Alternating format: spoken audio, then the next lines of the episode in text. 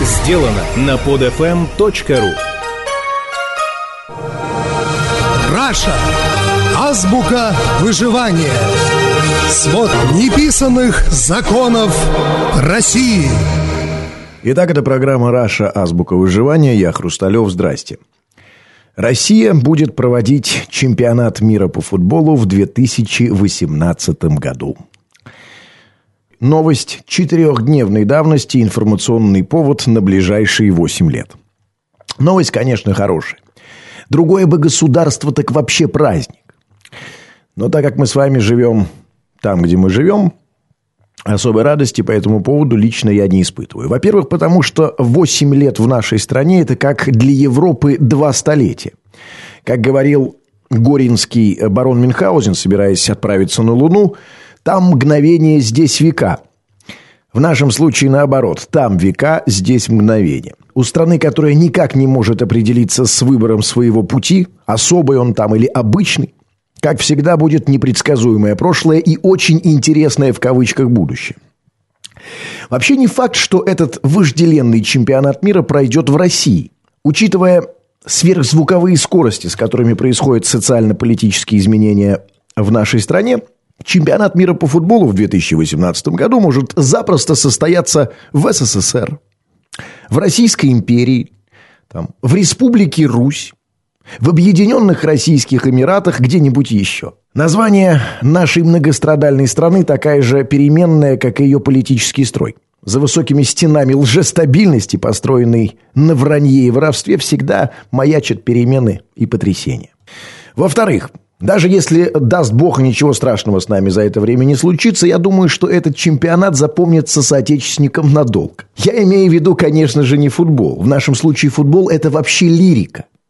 Я имею в виду припати, то есть распилы, откаты, административные ресурсы, сносы домов, выселение и так далее. Откуда такой пессимизм? Да и жизнь из обычной российской жизни. Есть у нас такой городок, Сочи называется. До Олимпиады еще 4 года, ощущение такое, что этих Олимпиад прошло уже с десяток. Шум, крики, скандалы и стоны на всю страну. А чемпионат мира по футболу – это не один город, а целых семь. Плюс железные дороги, плюс аэропорты, плюс э, дороги – это вся Россия.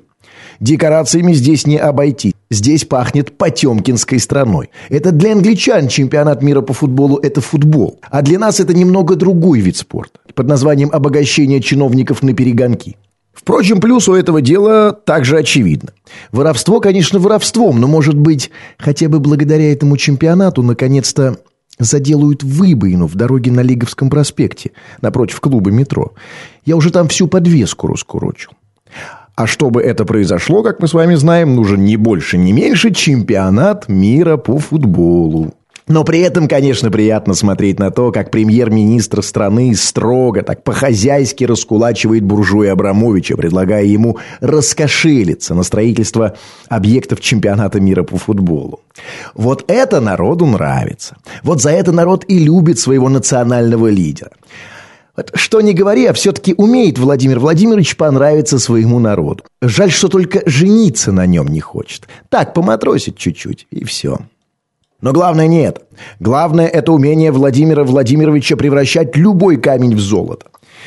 Этой маленькой незамысловатой миниатюркой под названием «Олигархи у ног лидера» Путин убивает сразу двух зайцев. Во-первых, успокаивает разволновавшуюся либеральную общественность, показывая ей, из какого рукава возьмутся деньги на чемпионат мира.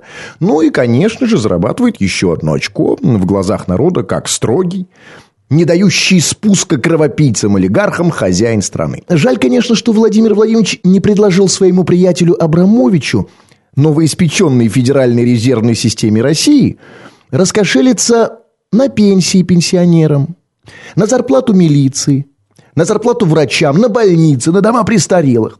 Но это не страшно. Футбол для нас важнее, это все-таки престиж страны. При этом все популярнее становятся разговоры типа «А что это вы кричите по поводу бабок? Какой смысл сокрушаться о деньгах, которые, мол, пойдут не на экстренное латание дыр в беднейшей стране, а на пирушку во время чумы?» то есть на футбол. Как будто если бы не чемпионат мира, их потратили бы на страну. Отвечаю. Конечно, не потратили бы. Но это толстая котлета денег, причем неважно, откуда ее достанут. Лишнее подтверждение того, что бабки есть. Вопрос только приоритетов. Милиция, здравоохранение, образование, пенсии, дороги. Люди к ним явно не относятся. Кстати, только что узнал. Гимн на чемпионате мира по футболу в 2018 году будет исполнять, как вы думаете, кто? Никогда не догадаетесь. Дмитрий Билан. Дуэтом с еще одной коренной россиянкой Анастейшей. Потрясающий. До чемпионата мира еще 8 лет. Целая эпоха. Еще не до конца понятно, откуда возьмутся деньги на его проведение. Но кто будет исполнять гимн, уже четко определено. Вот это предсказуемость, достойная стабильного государства. То есть мы уже можем не надеяться, что в ближайшие 8 лет между собойчик под названием «Российский шоу-бизнес» пополнится новобранцами. Нифига. Роли уже распределены, медвежья шкура поделена.